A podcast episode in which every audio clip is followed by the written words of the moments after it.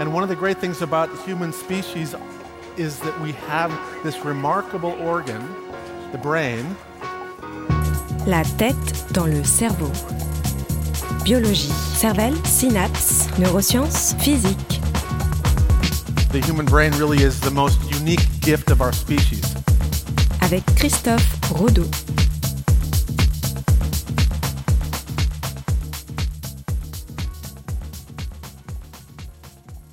Aujourd'hui, je vais parler altruisme. L'altruisme, c'est ce comportement bizarre qui se caractérise par des actes a priori totalement désintéressés.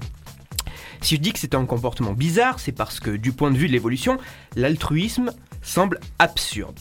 Pour Darwin, père de la théorie de l'évolution, les ressources auxquelles on a accès nous aident à lutter pour notre survie et servent à assurer notre descendance. Distribuer une partie de ces ressources nous donnerait donc moins de chances de survivre. L'altruisme ne devrait pas exister. Alors pourquoi est-ce que ce comportement existe, Christophe? C'est une question complexe. Pour essayer de comprendre et de répondre à cette question, il faut d'abord comprendre comment on peut étudier l'altruisme, pour ensuite essayer de trouver l'origine au niveau cérébral, et enfin peut-être comprendre comment et pourquoi l'altruisme existe. Pour étudier l'altruisme, les chercheurs ont imaginé des expériences sous forme de jeux où les participants doivent prendre des décisions. Le plus simple et le plus utilisé des jeux est ce que l'on appelle le jeu du dictateur. Alors j'explique. En quelques mots, le jeu du dictateur se joue à trois joueurs. Il y a un expérimentateur, le chercheur, et deux participants, les joueurs. Au début du jeu, le chercheur donne une somme d'argent à l'un des deux joueurs. Ce joueur se transforme alors en dictateur. Et le rôle du dictateur est de décider quelle partie de la somme qui lui a été donnée va être partagée avec l'autre joueur. Il a le choix de absolument rien partager, mais en moyenne, le dictateur cède entre 20 et 30% de sa somme.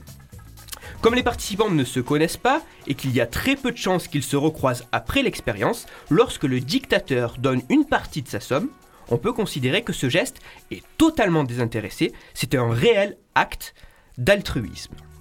Après avoir parlé méthode, on peut maintenant s'intéresser aux zones du cerveau qui seraient à l'origine de cet altruisme.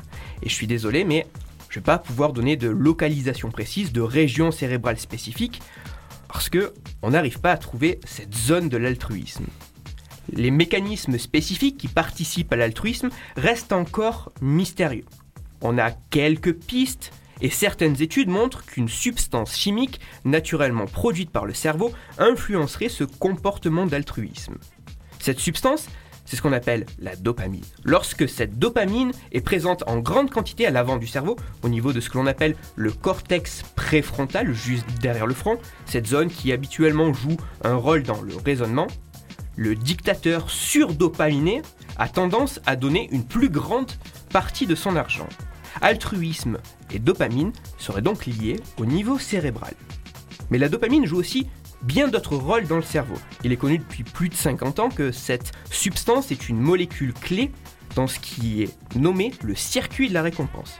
Je ne sais pas si ça dit quelque chose. Le circuit de la récompense, c'est cet ensemble de régions cérébrales qui, lorsqu'elles sont stimulées, libèrent un cocktail de molécules à l'origine de la sensation de bien-être et de plaisir.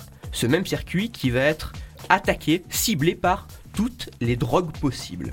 Ce circuit, il est naturellement activé lorsqu'on ressent une émotion forte, positive, ou lorsqu'on reçoit une récompense.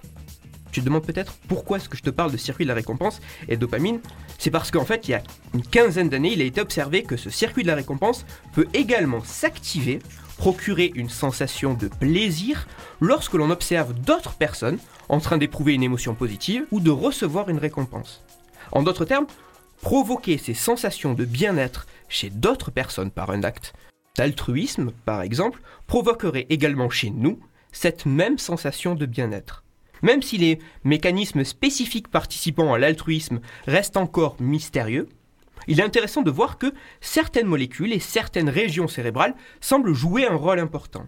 Et il est amusant d'imaginer qu'avoir un comportement altruiste pourrait au niveau cérébral avoir pour conséquence de stimuler certaines régions cérébrales permettant de libérer des molécules participant à notre bien-être, à notre plaisir. Ces éléments permettent de supposer que l'altruisme trouve en partie son origine ou son renforcement dans ce circuit de la récompense à l'aide de la dopamine. Mais tout ça, ça n'explique pas quelle est l'utilité de l'altruisme. Pourquoi le cerveau récompense-t-il ce comportement par une sensation de bien-être et de plaisir Ce comportement absurde du point de vue de l'évolution.